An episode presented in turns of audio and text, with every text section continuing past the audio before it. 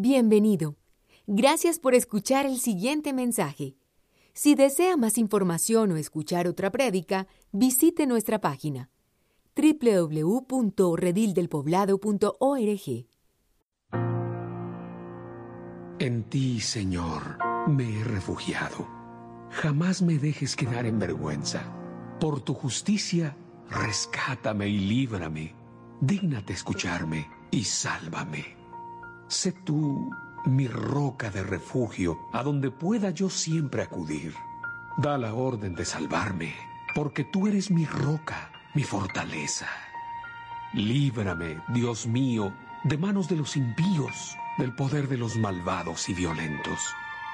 Tú, soberano Señor, has sido mi esperanza.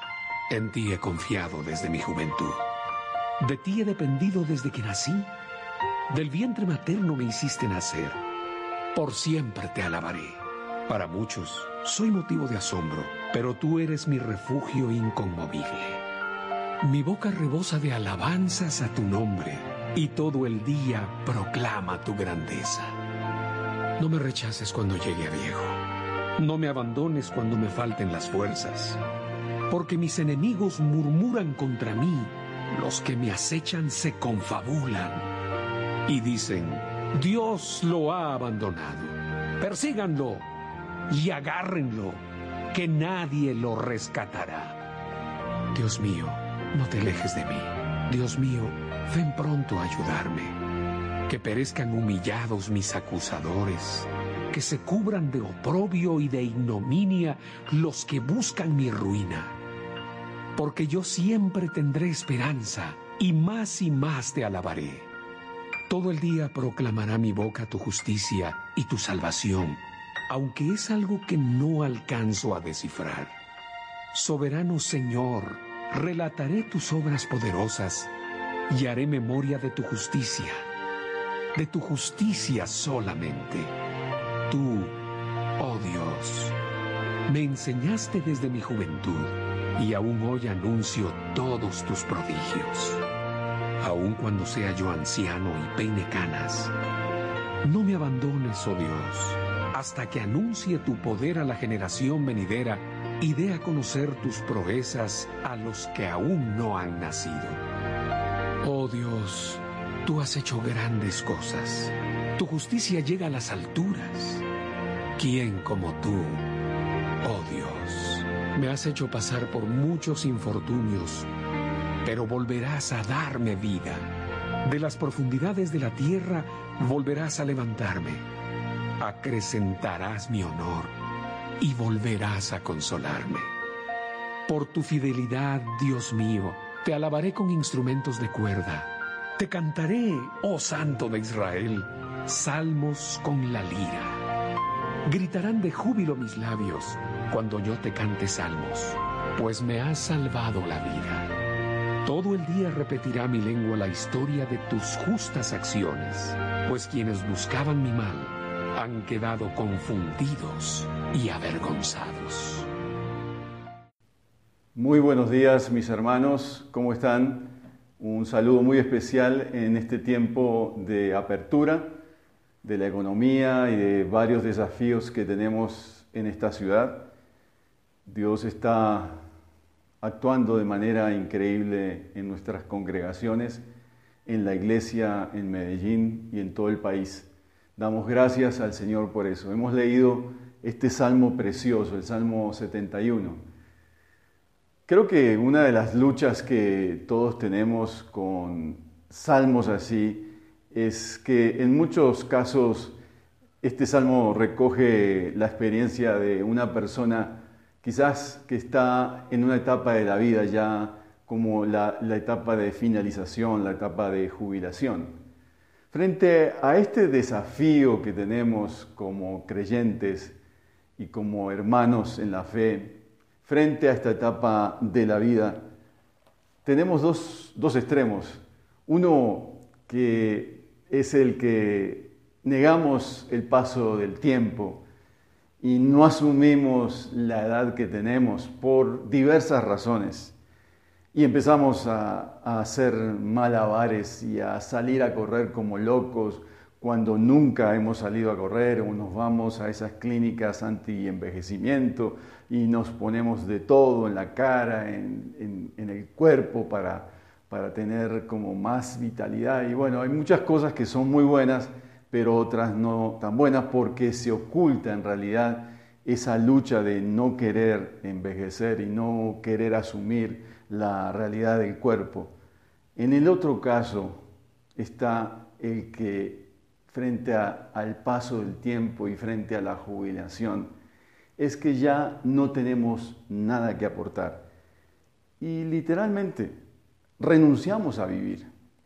Y es un poco lo que hay detrás de, este salmo, esa lucha de cuando realmente empezamos a renunciar a la vida y renunciar a, este, a esta experiencia vital de la vida y empezamos a envejecer. Yo tengo en mi memoria una experiencia de, de, mi adolescencia con mi abuelo. Mi abuelo murió cuando yo tenía 15 años. Yo me acuerdo cuando tenía 14, más o menos 13, que mi abuelo se regresa del campo donde vivió toda la vida porque le empezaron a decir que él ya no servía para más nada y que tenía que irse a la ciudad y renunciar a, su experiencia de vivir, de trabajar, de ser un hombre útil. Y fue a vivir a la ciudad, a un lugar desconocido para él, a una experiencia de vida desconocida. Y yo me acuerdo de mi abuelito sentado en esos días de verano de treinta y pico de grados en mi país, bajo la parra eh, de uvas, con un lado eh, el diario, en el, periódico, y del otro lado un matamosca para matar a los mosquitos. Y frente a, su esposa, sin musitar nada, sin decirle nada. Frente a esa, a esa situación, yo dije, yo me decía, ¿por qué mi abuelo renunció a vivir y por qué se murió en vida? Yo creo que muchos en las experiencias de vida, en las etapas de la vida, por lo que sea empezamos, algo se muere en nosotros. Y algo se muere porque dejamos, dejamos de luchar, porque algo nos venció y algo nos pasó. Y es en esa experiencia que necesitamos revisarnos y actualizarnos. Por eso este salmo, si bien es el, salmo de un hombre anciano, puede ser el salmo de un joven, puede ser el salmo de un adolescente, puede ser el salmo de una persona que quiere vivir y que está dando lucha. Y eso es lo que nos transmite este salmo. Entonces yo quiero que más o menos miremos a grandes rasgos la, panorámica de este salmo. En los primeros versos eh, hay una oración del, del 1 al 4, empieza con una oración de súplica y después tiene dos testimonios. En el del 5 al 8 y del 14 al 16 se incrustan dos testimonios y finaliza con dos oraciones. Yo siento que el, Salmo se puede dividir en dos momentos, uno del 1 al 13, que es la experiencia de la esperanza que él ha tenido en Dios. Y segundo, del 14 al 24, es la esperanza proyectada. Entre esas dos experiencias de vida, él dice, Dios siempre ha sido mi esperanza. Lo fue y lo es y lo será. Y vamos a ver un poquito cómo, cómo, cómo se da esto. Dios ha sido mi esperanza. Y eso es lo que el salmista dice, en ti, Señor, él, dice, yo me, he refugiado. Comienza como, como otros salmos hablando del sentido del refugio, del sentido del hogar, del sentido de que Dios es seguridad, que Dios es, es, lugar de acogida, que Dios es lugar de pertenencia, que Dios es seguridad y por eso va, va a insistir durante eh, varias partes del Salmo que Dios es es casa de refugio o roca de refugio y lugar seguro. Y él se va a, meter bajo ese paraguas y, esa casa que es Dios y se va a sentir protegido. Pero él además, él en, esa oración de, súplica, donde Él dice, yo me he refugiado en ti, y Él va a pedir y va a insistir, rescátame, líbrame. Es, esta, es esa lucha que Él tiene frente a los enemigos, frente a situaciones que Él está viviendo. Él pide que Dios sea justicia, que lo rescate, que lo libere, y incluso en el, verso 3, además de decir que es roja de refugio donde yo puedo acudir y donde yo puedo ir y descansar, él pide, Señor, da la orden, da la orden para salvarme, da la orden porque tú eres mi roca y mi fortaleza y tú eres justicia. El tema de la justicia en, en este salmo va a ser varias veces mencionado en el verso 2 en el verso 15, porque él dice, todo el día proclamará mi boca tu justicia y tu salvación. Además, en el verso siguiente, en el 16, haré memoria de tu justicia. Y en el verso 19, Dios, tú has hecho grandes cosas, tu justicia llega a las alturas. Es decir, su justicia está en todos lados, está presente en la historia de la humanidad. Y eso es, lo que va, él va a decir y decirnos en este salmo. Los creyentes debiéramos tener ese, esa experiencia de un Dios que nos escucha. Y eso es lo que primero nos, nos, va a decir. En esa experiencia de que el Señor es Dios que, que es esperanza, es el Dios que, que me escucha. Y de entrada Él va a decir eso. En esa experiencia de Dios que me escucha, y que está ah, siempre conmigo. Notan la palabrita clave en el verso 3 que se va a repetir en el Salmo, donde pueda yo siempre acudir, donde Dios, donde Dios siempre está accesible, donde Dios está continuamente presente en mi vida es esta experiencia del salmista que él va, la va a repetir y la va, la va a recordar, porque es un hombre anciano y lo va, lo va a decir. Es en esa, en esa experiencia de acudir a este Dios que, siempre está atento y siempre es, es lugar de refugio que él va a pedir que lo libere de los enemigos. Y empieza el testimonio que yo les decía. Y en el verso 5 empieza a dar testimonio. Tú, soberano Señor, has sido mi esperanza. Él, él recuerda eso. Y recuerda que en Él, en Él, ha confiado desde su juventud. Yo no sé si todos aquí podemos decir que he confiado, que hemos confiado desde nuestra juventud. Yo recuerdo un, hermano en Uruguay, ya falleció, él, se convirtió ya de, muy ancianito, y yo recuerdo que como, como él, él, nos recordaba esa con cierta nostalgia, ojalá me hubiesen predicado desde mi juventud, ojalá que me hubiesen hablado de este Dios desde mi juventud, tantos errores que evitaría, que hubiese evitado. Sin embargo, él encontró en la experiencia de, de ser anciano, encontró en la memorización de los salmos su experiencia radical de vida y su experiencia de, de, victoria.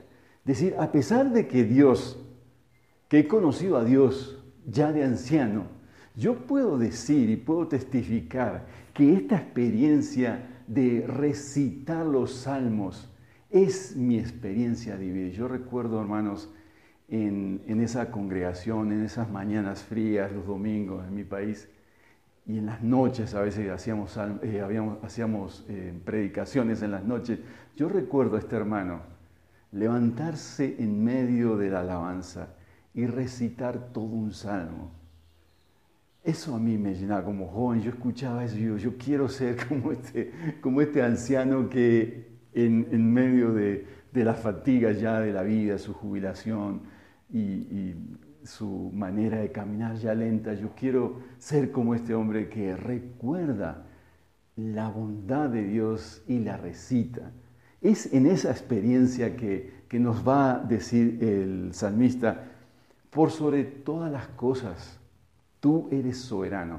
Y nos va a enseñar a través del testimonio que el testimonio tiene un componente de decir y de hablar que ante todo Dios es soberano y que Dios ha sido esperanza para el salmista, aún desde muy joven y ahora con más razón que está viviendo una etapa de la vida donde quizás está, em, está cuestionándose y está viviendo muchas situaciones y nos dice en ese testimonio que de Él ha dependido, verso 6.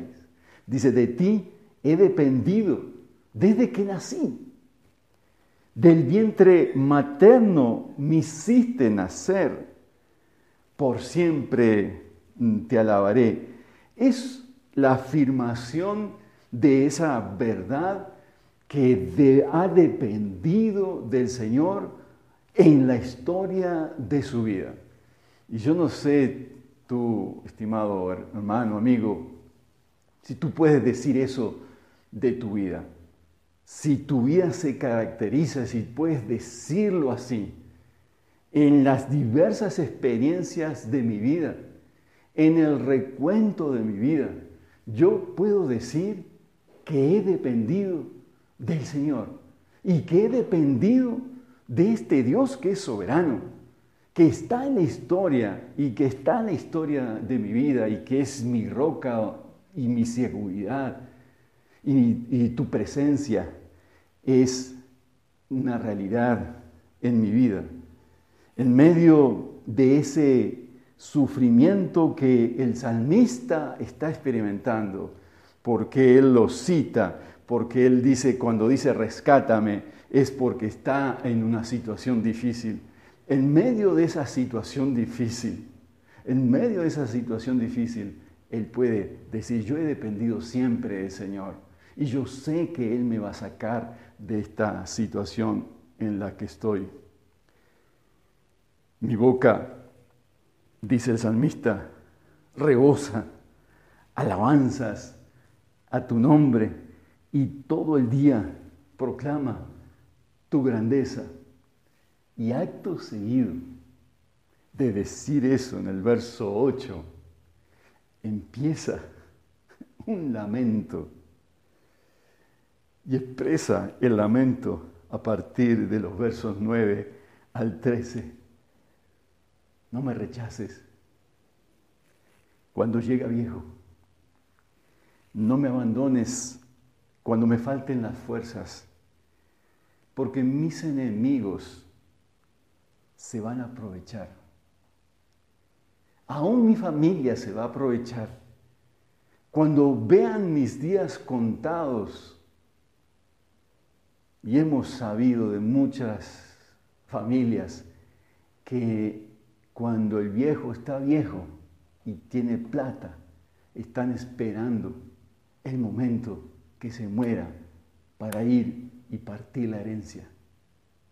Él dice, este es el momento de mayor vulnerabilidad, donde soy vulnerable, donde me faltan las fuerzas, es en este momento, Señor, que te necesito, porque mis enemigos murmuran contra mí y los que me rechazan se confabulan y dicen, Dios lo ha abandonado.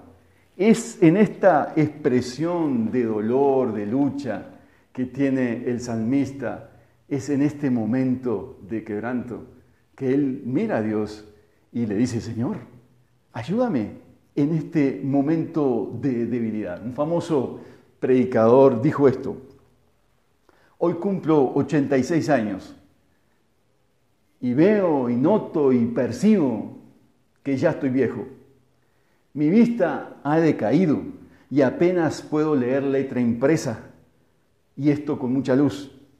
Mis fuerzas también han decaído, de modo que ando mucho más lento que hace algunos años atrás. Mi memoria para nombres, personas o lugares ha decaído y tengo que esforzarme para recordar escenas de mi vida. Tengo que hacer un esfuerzo para recordar lo que tendría que temer si pienso en el día de mañana es que mi cuerpo se negará a servir a la mente y si me hiciera obstinado por mengua de mi comprensión o por aumento de mis debilidades corporales, yo sé, yo sé que tú respondes por mí. Al final de mis días y al final de estos días de debilidad, yo sé y yo confío que tú vas a responder por mí y que tú has sido y eres mi esperanza y vas a responder por mí. Esta es la decisión que tú y yo hemos de tomar desde la juventud, desde que eres niño, desde tu adolescencia, desde tu juventud, desde los momentos cruciales de la vida, cuando te gradúas, cuando te vas a casar, cuando tomas las decisiones más importantes de la vida, la confianza que debe depositar tu caminar diario con el Señor es y será siempre, yo tengo un Dios que responde por mí. Yo tengo un Dios que está pendiente de mí, porque he dependido de Él durante toda mi vida. Y el Dios que conocí de niño es el mismo en todas las etapas de mi vida y más aún cuando ahora estoy sin fuerzas, cuando estoy peinando canas, cuando tengo arrugas, cuando no sé si el día de mañana me voy a poder levantar y como decía este hermano predicador, si en ese día mi mente, mi cuerpo obedecerá a lo que pienso. En segundo lugar, en el verso 14, no solo Dios ha sido esperanza y ha sido en ese recuento el Dios que lo ha cuidado, sino que yo siempre, dice el verso 14, yo siempre tendré esperanza y más y más te alabaré. Es decir, yo puedo construir con la certeza de que el Dios que me ha cuidado y que ha sido bueno conmigo, y que me ha sostenido, me sostendrá. Y en Él esperaré, y en Él confiaré, y en Él descansaré. Y viene ese testimonio de Él, el segundo testimonio en este salmo, en el verso 14 al 16, yo siempre tendré esperanza y más y más te alabaré. Todo el día proclamará mi boca tu justicia, tu salvación, aunque es algo que no alcanzo a descifrar. Soberano Señor, de nuevo el concepto, relataré tus obras poderosas y haré memoria de tu justicia. El uso del siempre es muy importante y en el verso 3 se construye sobre el siempre. Es la palabra siempre eh, son palabras eh, determinadas, eh, absolutas constantemente, eres mi esperanza, Señor. Es el uso del siempre que tenemos aquí como algo especial en el salmista. Siempre has sido mi Señor, siempre tendré esperanza en ti, siempre serás el lugar donde voy a acudir es esa certeza de la vida que tiene el salmista porque lo ha vivido durante muchos años y por eso él testifica que hacia el futuro siempre serás esperanza. Eh, es el, el lugar donde yo voy a ir y tendré el cuidado y la atención. Es ese, esa confianza que, de la presencia de Dios donde se construye la vida del salmista. Hace unos días me llamaron para que asesorara una, un, tiempo de oración en una de nuestras iglesias, eh, una cumbre de oración. Confieso que estaba muy reacio a que eso funcionara. Sin embargo, 200 personas se conectaron, yo no podía creer eso. Y se conectaron con la sencillez y la simplicidad de la experiencia de que Dios estaba escuchándoles y que podían andar juntos. Y fue muy especial como a partir de, ese fin de semana, un viernes, un sábado, muchas personas testificaron de la presencia de Dios en sus vidas y dijeron, Dios, Dios ha estado con nosotros en el pasado, Dios está hoy con nosotros y Dios estará con nosotros continuamente. Escuché muchas personas quebrantarse en público y decir, Señor, yo he sido una persona que he guardado resentimientos. Sin embargo, hoy te entrego esos resentimientos y te pido que me ayudes a perdonar. Y te pido, Señor, que, que refresque mi vida. Y eso a mí me conmovió sobremanera, porque era la manera como tenían de testificar de que Dios ha sido un Dios real en sus vidas. Y yo sentía, Señor, yo, yo te confieso que yo he tenido límites con esto de la tecnología. Eh, estar hablándole a un, a un celular o a una cámara. Pero yo creo, Señor, que tú, es, tú vences los límites mentales los límites de las tecnologías y haces algo increíble más allá de las conexiones. Hubo un momento en esa, en esa reunión que por un problema técnico nos desconectamos todos en dos ocasiones. Y, claro, cada vez que nos desconectábamos, alguien se perdía y se iba.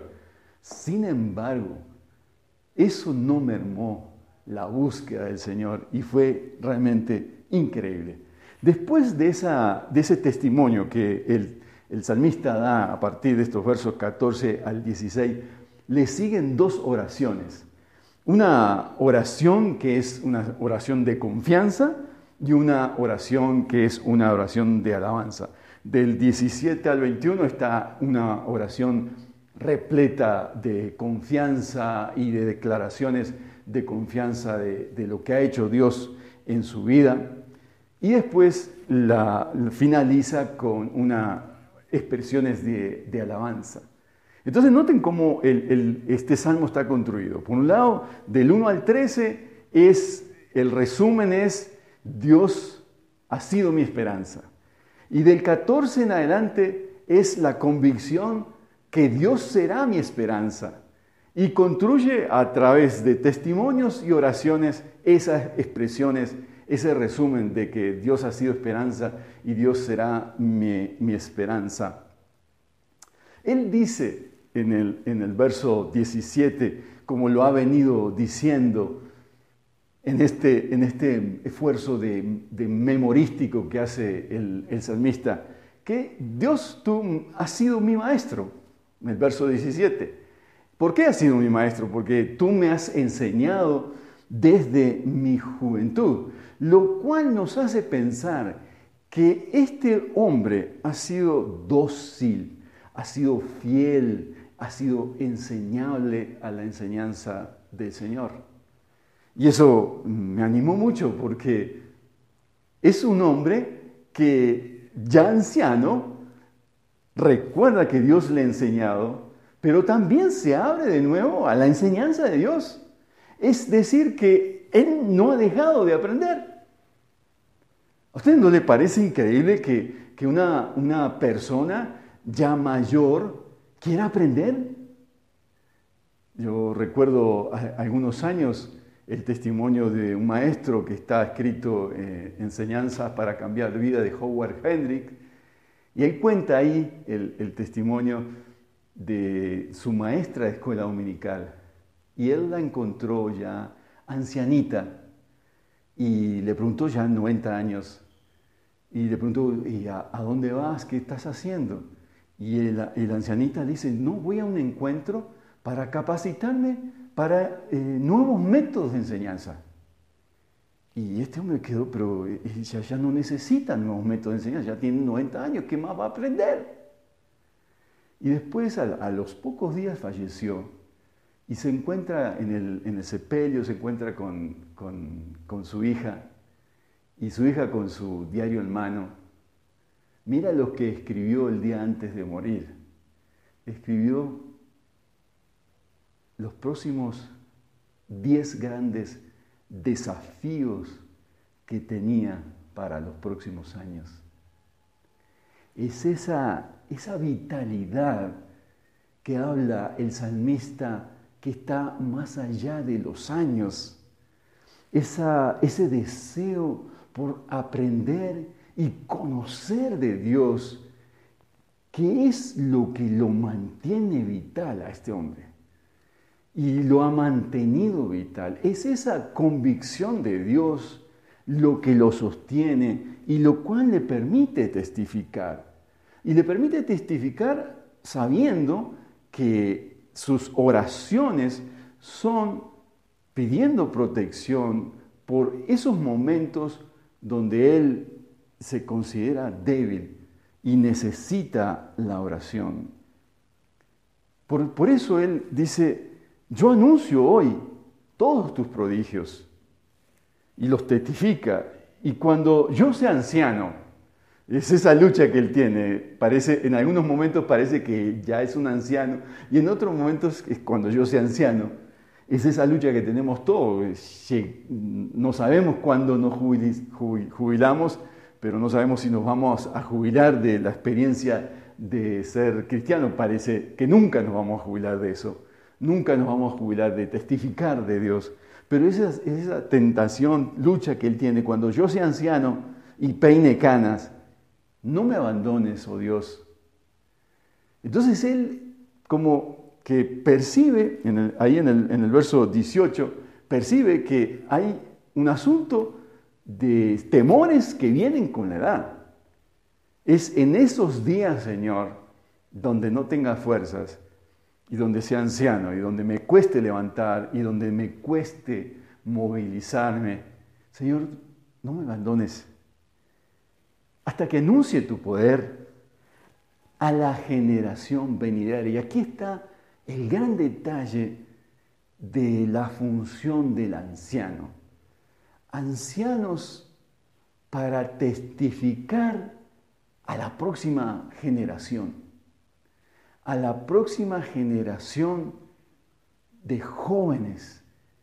Sí, es que el salmista dice, cuando yo sea anciano, que no se me olvide de hablarle a la próxima generación, a los que vienen detrás de mí. Yo quiero seguir enseñándoles a esa generación. Yo quiero ser maestro de esa generación y quiero que aprendan quién es Dios. Yo quiero entregar un legado y yo quiero hacer de, de mi testimonio, de mi experiencia de vida, un legado para enseñar a la próxima generación cómo es orar, cómo es depender de Dios, cómo es servir a este Dios. Y no quiero olvidarme de eso. Y por eso él empieza eh, su oración de confianza en el verso 19. Oh Dios, tú has hecho grandes cosas. Tú eres soberano, verso 16. ¿Quién como tú, oh Dios, me has hecho pasar por muchos infortunios, pero volverás a darme vida. De las profundidades de la tierra volverás a levantarme y acrecentarás mi honor y volverás a consolarme. Es esta experiencia de Dios que Él quiere enseñar a las próximas generaciones. Y termina el Salmo con una oración de alabanza a la fidelidad de este Dios. Te alabaré con instrumentos de cuerda. Él no es un, anciano que no puede tocar, puede tocar cuerdas, puede cantar salmos con la lira. Es decir, Él no ha renunciado a su vida. Él no se ha entregado. Él sigue tocando instrumentos musicales en medio de esa, de la chochera quizá, del reumatismo, de lo que tenga. Él sigue tocando y Él sigue alabando al Señor porque tiene la voluntad y Dios no, no lo ha callado. Tiene la lengua y puede alabar al Señor, puede cantar alabanzas. Es esa experiencia que el Señor nos recuerda a través de este anciano que no ha renunciado a ser creyente, no ha renunciado a vivir la vida con el Señor con plenitud, con alabanzas. Y por eso Él dice, yo voy a cantar. Y no solo yo voy a cantar, sino que voy a gritar. Y me voy a parar como se paran los jóvenes en un estadio de fútbol. Y Él dice, voy a gritar de júbilo. Voy a expresarme delante del Señor porque tengo un Dios que me permite ese grito de alabanza, porque mis labios quieren cantar el salmo de la vida, pues me ha salvado la vida. Todo el día repetirá mi lengua la historia de tus justos juicios, acciones, pues quienes buscaban mi mal han quedado confundidos y avergonzados. Hay muchas lecciones que podemos sacar de este salmo. Por un lado, este salmista me anima a este hombre que hay aquí, este anciano, me anima a testificar. En estos días tan difíciles en Colombia, donde a lo bueno se le llama malo y a lo malo se le llama bueno, en estos días donde un juez eh, es acusado de no tomar las medidas correctas en un sentido y se va y decide no casar a dos mujeres. En estos días donde es difícil ser creyente y es difícil dar testimonio, el salmista nos empuja a dar testimonio de quién es Dios y de lo que ha sido Dios. Es un llamado de atención a nosotros y a quienes profesamos la fe cristiana y a quienes decimos ser creyentes. Es un fuerte estímulo a dar fe del Dios que hemos conocido. Es la fe y el testimonio de tu fe en el ejercicio de, lo que tú haces cotidianamente, de lo que predominantemente haces en el día, que nos llama el Señor a testificar, que nos invita el salmista a pronunciar quién es Dios. Él lo que nos está diciendo, que la vida o se vive con Dios o no se vive. Y que bajo cualquier circunstancia, bajo cualquier ciclo de la vida, no hemos de renunciar a ser creyentes. Y hemos por sobre todas las cosas a testificar de quién es Dios y de lo que ha sido Dios. Dios ha sido mi esperanza y será mi esperanza. Dios ha sido mi roca y será mi roca. Dios es el Dios que me ha consolado y es el Dios que me va a consolar. Es el Dios que puedo acudir con confianza, que pude acudir con confianza y es el Dios que podré acudir con confianza en cualquier momento de mi historia. Pero lo que me llama la atención del testimonio del salmista, que está construido en, un, en, una realidad de una experiencia de quebranto. El salmista da el testimonio, pero a la vez dice, yo estoy sin fuerzas, porque en el día que me falte las fuerzas, o cuando llegue a viejo, voy a tener dificultades para dar testimonio de Dios. Y es en ese momento donde yo más fuertemente puedo decir, eh, Dios ha sido bueno y Dios me da la fortaleza. Es en medio de las debilidades de la vida que yo con más razón puedo decirle a una persona que Dios es quien me guarda y Dios quien me cuida y puedo testificar de la presencia de Dios.